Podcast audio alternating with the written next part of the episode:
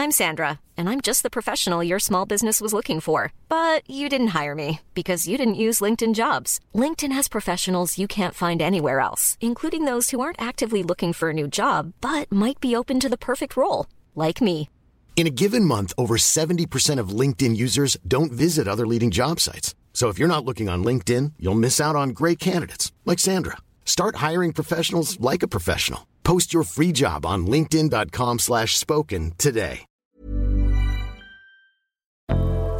Salut Avant de monter à bord pour votre épisode de Programme B, un mot sur notre sponsor. C'est un podcast qui s'appelle Tracer la route, proposé par les passes de télépéage Ulysse. Tracer la route, ce sont les aventures de femmes et d'hommes en voiture. Comment ces trajets, ces voyages leur ont permis de sortir du quotidien d'eux-mêmes et de tracer une nouvelle voie. Dans le deuxième épisode, par exemple, Jean revisite ses souvenirs de banquette arrière dans la 4L familiale. En un quart d'heure, il fait revivre toute une époque, celle des années 70 et des vacances populaires où il fallait partir de nuit pour aller en Bretagne et où pour les enfants l'été prenait des allures de ruée vers l'or. Partir, ça s'apprend, dit Jean, et il a bien raison. D'ailleurs, il est devenu enseignant et il en a fait une règle de vie pour lui et pour ses élèves.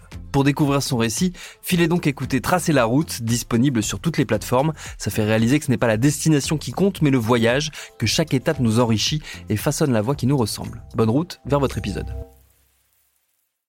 Vivre en cité, partir en vacances dans une autre.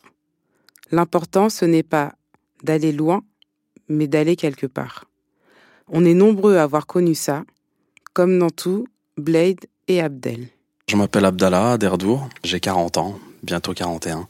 Je suis papa, je suis voilà euh, citoyen lambda, enfin presque.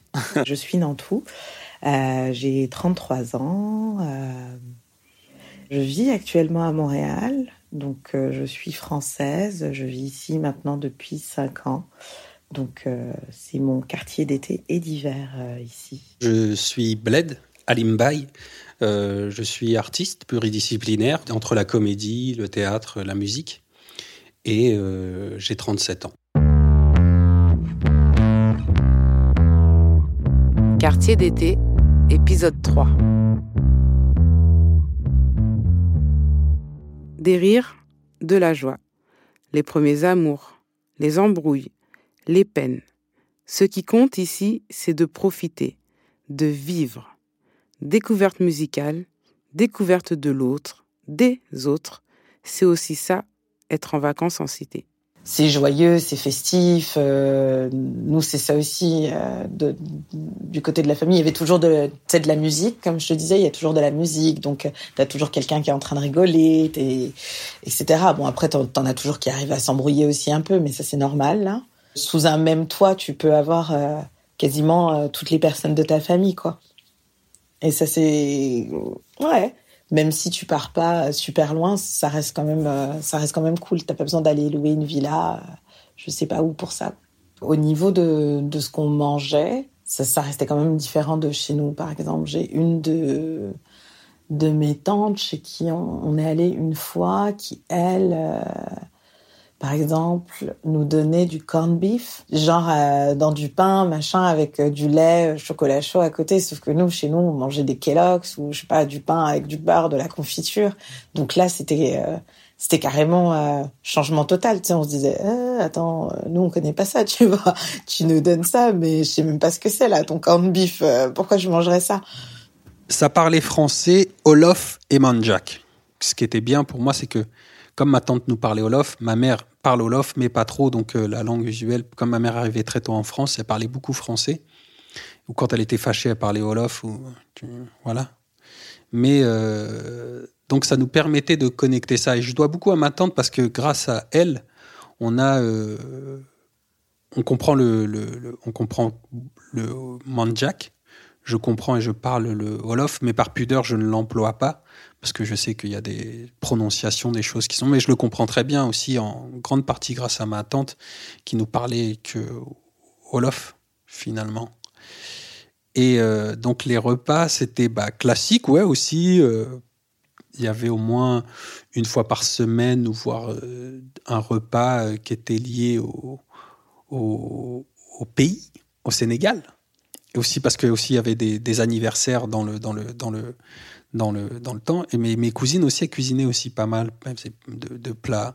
Mais après, quand c'est comme ça et quand tu as, 30 ou 40 bouches à nourrir, bah, tu vas à l'efficace. Pâtes, riz, euh, sauce tomate, steak, euh, œufs, omelette, des protéines, quoi. Tu vois, pour de, histoire de, de, se nourrir. Poulet, euh, tu vois. Et après, quand c'est bien, donc on fait du tchèboujen, des choses comme ça, des mafés.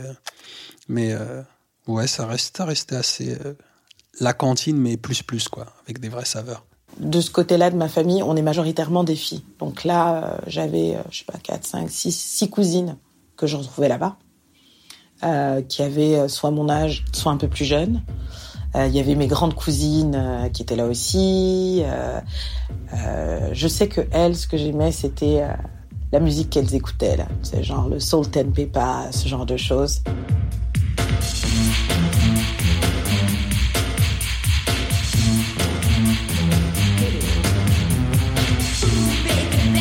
Je me rappelle de Salt and parce que c'est un des premiers trucs que j'ai écouté genre dans les CD qu'elles avaient.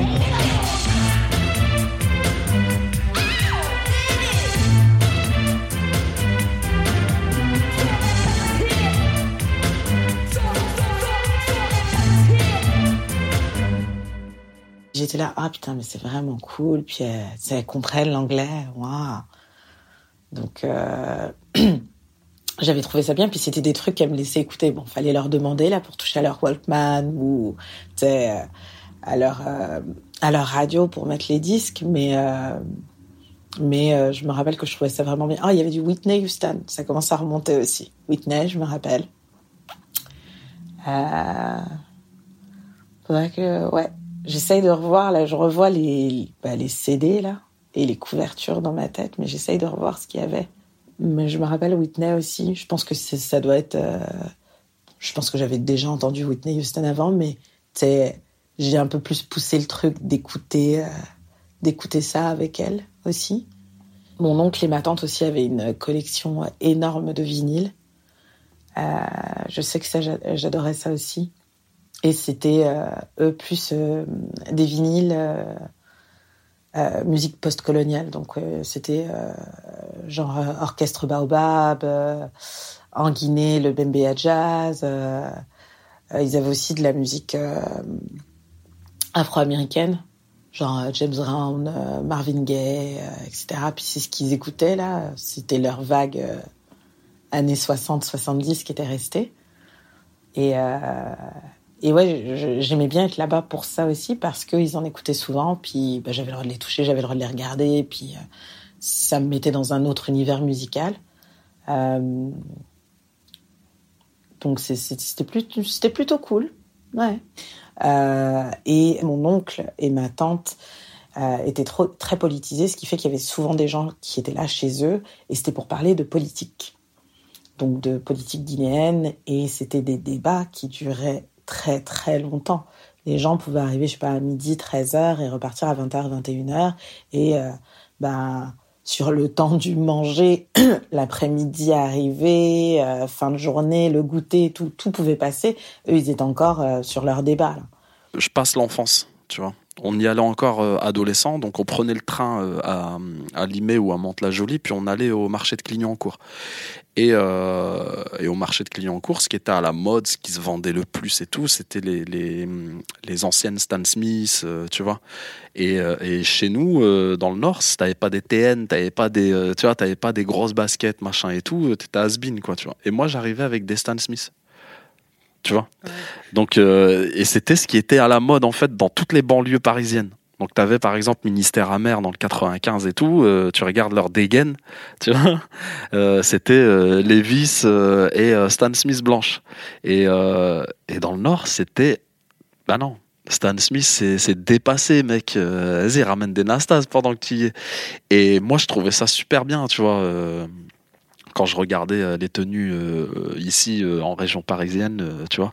Et je débarquais avec mes Stan Smith et tout le monde m'a foutu la honte tu vois, j'arrive au four, tu vois, j'arrive là où on se rencontre tous et tout euh, à Oisier, tu vois.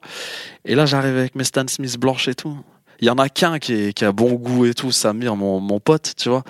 Et il me fait ah ouais la classe et tout tu vois et tous les autres se foutaient de ma gueule parce que j'avais pas d'Air Max tu vois j'avais pas les Air Max j'ai pas les TN mais j'avais des Stan Smith et il y en a qu'un qui, été et tu vois donc il y a y a aussi une différence euh, voilà euh, euh, tous les survêtements Lacoste machin et tout ça il y avait pas dans le nord tu vois on, copiait sur Paris et bon moi j'ai jamais acheté de Lacoste Jusqu'à aujourd'hui, je crois que j'ai jamais eu un article Lacoste de ma life. Pour moi, faut que ça aille avec tout le reste. Il faudrait ma villa, ma Porsche, mon Lacoste. Si j'ai pas tout ça, je peux pas me permettre d'acheter un Lacoste à 80 balles. euh, alors que euh, tu vois, euh, je galère pour payer un loyer et tout ça, tu vois. Donc non, non, non. Enfin après, c'est une mentalité, un état d'esprit voilà. Mais bref, pour te dire, les tenues vestimentaires aussi, la mode, le vocabulaire, le- le- le- l'argot et le verlan. Le verlan, ah ouais, le verlan. Verlan, là, franchement, j'étais perdu. Parce que moi, j'arrivais déjà avec mon. Alors, accroche-toi, j'arrivais avec euh, mon ch'ti à limer, t'imagines? Alors, j'arrivais euh, tu sais, des, des moments, ça. Peut-être t'essayes de contrôler, mais euh, non. Quand tu joues au foot, euh, tu vois, tu joues sur les nerfs de fois. tu vois, donc il y a le, il y a le, il y a les sons primaires du nord, du ch'ti, tu vois, qui sortent et eux, ils sont en mode verlan. Je comprenais, franchement, il y a un moment, je comprenais plus rien. Je, je savais pas ce qu'ils racontaient, la rhum, la daronne, les machins et tout ça, je, je connaissais pas. Donc c'est là que j'ai découvert aussi. Et j'importais tout ça aussi euh, chez mes potes, tu vois. Donc euh, les cassettes de Khalid, euh, euh, les tenues, euh, le, verlan, euh, tu vois. Et euh, bon, euh, à Oisier, j'étais pas le seul non plus euh, à avoir des liens avec l'île de France, mais c'était rare. Voilà, j'étais un, des. En tout cas, dans ma bande, j'étais le seul.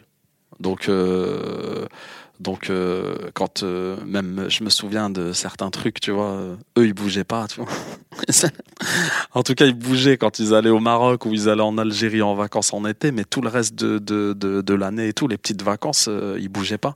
Et j'étais un des seuls qui bougeait. Et ils me disaient, tu vas où? Je lui dis, je vais à Paris. Moi, je vais à Mantes-la-Jolie, je vais à mais je vais à Paris quand même. Euh, mes, cousins, je les voyais pas tous les jours, donc euh, le temps de, se réimprégner de, qui, qui est qui, euh, tu vois, et trouver, trouver des petits terrains d'entente pour jouer et tout ça. Et puis après, dès qu'on en a marre, enfin, surtout les parents, dès qu'ils ont les oreilles un peu, parce que franchement, on était quand même 12 enfants presque, tu vois. Et je te, je te dis juste là, quand on est que les deux familles, parce que généralement, on est plusieurs. Le dimanche, tout le monde débarque. Donc il y avait les, cousins Abraham, euh, mes cousins à moi et tout, et on, pouvait se retrouver au moins une trentaine dans, dans l'appartement. C'est un truc de malade. Et bien sûr, après, on était obligé de sortir. Donc on sort. Et là, euh, je t'ai dit, c'est les filles d'un côté euh, qui jouent avec les filles de, du quartier et tout, euh, ou alors toute notre famille, tous les, tous les enfants, on faisait des activités ensemble. Je te parle d'activités, on allait à Leclerc, on allait acheter un paquet de chips pour le manger, tu vois, c'est pas non plus. Non, mais des, ou alors des fois. Ils avaient des activités, on a, je te disais, on arrivait dans leur programme, tu vois. Donc il y en avait un ou deux qui avaient piscine, donc on allait à la piscine. Il y en avait un ou deux qui allaient à la bibliothèque, on allait à la bibliothèque, tu vois. Donc euh, voilà. Ça, c'est les petites activités dont je me souviens, mais sinon, c'est essentiellement du football. Voilà. Essentiellement du football euh, ou des. des, des, des comment on appelle ça euh, Mur foot, je sais pas. On tapait le ballon sur un mur et tout, tu vois. Il y avait un espèce de parking et tout, euh, qui est toujours là d'ailleurs. Et, euh, et du coup, on jouait sur ce parking-là, ou on jouait au stade euh, juste à côté. Et euh, le samedi matin, le marché de Mantes-la-Jolie, euh, de, de- du Val-Fouré, on était aussi bien ancré au Val-Fouré, parce que c'est là où mes, mes parents faisaient leur emplette. Tu vois. Ah, Elle va pas à la rue Montaigne, hein, elle, va pas à Chanel et à Dior, elle va, elle va s'acheter du tissu et tout. Euh... Eh, ma mère aussi finalement, en fait, euh, sa mode et tout, elle vient de là. Euh, parce que c'est là où elle achetait ses tissus et tout, euh, de ses belles robes. Et ma mère, elle était hyper stylée aussi. hein. Franchement, ma daronne, elle était à la pointe de la mode des, robes, des, des caftans et tout, tu vois. Et, euh, elle, avait, super bon goût et tout. Et toutes les daronnes lui disaient, elle est magnifique ta robe et tout. Et, euh, pareil, elle, c'est grâce à ses voyages à Mantes-la-Jolie et tout qu'elle pouvait trouver des tissus, euh, tu vois, très modernes, tu vois. Voilà, donc elle faisait ses emplettes avec mon, mon père et le père Abrahim et sa mère aussi. Donc ouais, les activités c'était ça, c'était euh, c'était un peu de marché, un peu de, de, de, de, voilà essentiellement du foot et tout, et puis spectateur aussi. Donc moi en fait la plupart du temps aussi j'étais spectateur de ce qui se passait. Il y a des moments tu vois, euh, on m'incluait pas dans tous les dans tous les groupes, euh, tu vois, mes cousins ils avaient aussi leurs potes et tout. Donc des fois j'étais spectateur et je me mettais sur le mur et tout, je les regardais. Je regardais euh, l'ambiance générale du quartier euh, et c'est là que j'ai découvert euh, les, les rodéos en moto. moi, j'avais jamais vu ça, des rodéos en moto dans mon quartier et tout. Il n'y en avait pas du tout. Ça arrivait beaucoup plus tard et tout, en copie justement de ce se- ce qu'ils voyaient à la télé ou, ou dans les films ou, ou quand ils allaient eux-mêmes en, en Ile-de-France. Moi, j'ai jamais fait de moto, j'ai jamais fait de rodéo. Je suis un honnête citoyen.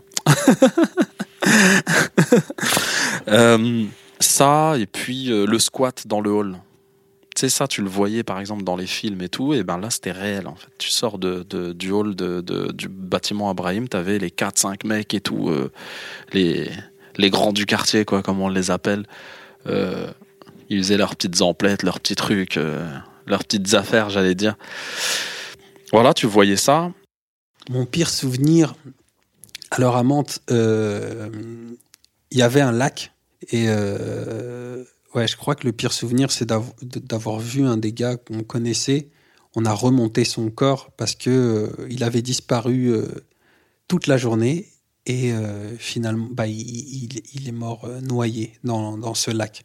Donc on était très vigilants aussi par rapport à ce lac parce que il y a eu, ouais, il y avait pas mal de jeunes qui avaient des ballons qui allaient dans le lac et pensant pouvoir aller les récupérer, euh, bah, ils se faisaient. euh, c'était vaseux. Donc, euh, ouais, ça, c'était l'un de mes pires souvenirs. Parce qu'après, les pompiers sont arrivés, ils l'ont remonté et tout. C'était. Ouais, ils ont essayé de le ranimer. Et euh, bah, ils n'ont ils ont pas réussi, quoi. Ouais. Je crois que là, c'était l'un des, des souvenirs les plus tristes et plus tragiques de, ce, de, de ces étés. Le meilleur souvenir de vacances, ouais, je crois que c'est les premiers amours, en fait. Ou quand tu te, dé- quand tu te découvres euh, dans l'œil de l'autre et euh, le sentiment, euh, ouais, la, la, les- la sensation de, de, ouais, la- l'amour, en fait, je crois. Je crois que les premiers amours que j'ai eus, véritables, je crois que c'était à Mantes. Ouais les premières vraies bagarres de fou j'avais la tête gonflée, c'était à Mantes. Donc il y a beaucoup de choses qui sont liées à Mantes dans ma, dans ma, dans ma, dans ma vie. Mais je crois que ouais, les, les, plus beaux souvenirs, bah, c'est quand bah, tu découvres l'amour finalement. Parce que je crois qu'on est tous faits pour ça non, sur cette terre. Euh, donc euh, ceux qui n'ont pas d'amour, tu les vois bien, ils sont gris, euh, tristes, éteints. Donc cultiver l'amour partout, hein, même dans, dans, dans quelque chose qui nous passionne, qui, peut, qui, qui nous rend vivants, en fait, vibrants. Mais je crois que ouais, mes meilleurs souvenirs, c'était quand j'ai euh, ouais, quand j'ai croisé l'amour euh, à Mantes. Ouais, dans, dans tout ce que je pouvais être et faire. Mais la sensation de, de découvrir euh, la magie dans l'œil de l'autre. Voilà. Et il faut, il faut, il faut cultiver ça. C'est important. C'est important. Et, ne, et dire à tous, à tous les gens, il faut pas avoir honte d'être dans ces sentiments, de les vivre, de les ressentir et de, de les exprimer surtout. Parce que c'est un petit peu tabou à des endroits, dans, ce, dans, ces, dans les endroits où on vit, mais non, mais faut, faut, faut, faut le donner, faut le dire, faut faire. Bah, c'est la rencontre avec ma femme en fait. C'est émouvant là. Il faut la petite musique. Mais c'est vrai, c'est le moment le plus magique. C'est, euh, je l'ai rencontré en fait. euh, les parents à Abraham euh, revenaient de la Mecque et il y avait une fête. on a, ils avaient fait la fête et je me souviendrai toujours de cette bande de filles et tout qui montaient et tout, tu vois, avec billets, avec leurs robes et tout. et là, bam, en plein milieu, il y avait une jolie fille et tout qui me regardait, je la regardais et tout. Et là, bam, flash. Ouais, franchement, c'est le meilleur souvenir. Et elle s'appelle Asma et je suis encore avec elle aujourd'hui. Ouais. Et ça, c'était, je sais pas, on, on demandera à Brahim. euh, je pense que ses parents, ils étaient partis en 90, je crois, ou 91. Donc, euh, et euh, cette rencontre m'a marqué. J'étais jeune, hein, j'étais, je devais avoir 15, 16 ou 17, allez, vas-y. Euh, et je l'ai pas oublié. Et ensuite, je l'ai revu euh, beaucoup plus tard. Je pense que je, je devais avoir 20 ans, 21 ans. Et puis, euh, on s'est marié à 20, euh, 24 ans, je crois. Binge. Paris Hilton, Alizé, Justin Bieber, Samina Seri, Geneviève de Fontenay. Oui, ok, vous les connaissez, mais est-ce que vous les connaissez vraiment Vraiment? Bien souvent, on croit savoir deux, trois trucs sur ces personnes, mais en fait, leurs histoires sont bien plus complexes qu'on veut bien nous faire croire. Avec des vies faites de drames, de traversées du désert, de peine et même de trahison. Oui, même de trahison. Tout ça, vous le découvrirez en écoutant Connaissez-vous l'histoire sur toutes les plateformes.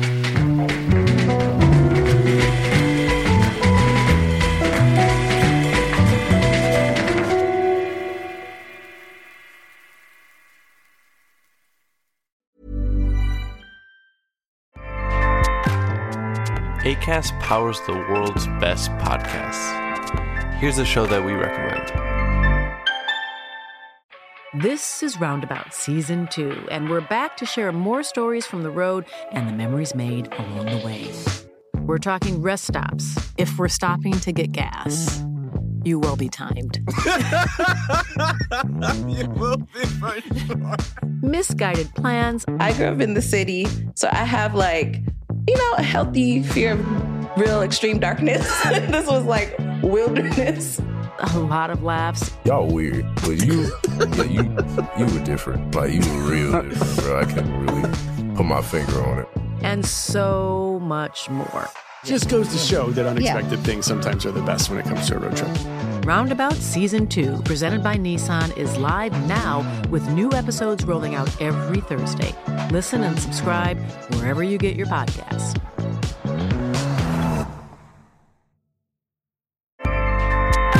ACAST helps creators launch, grow, and monetize their podcasts everywhere. ACAST.com.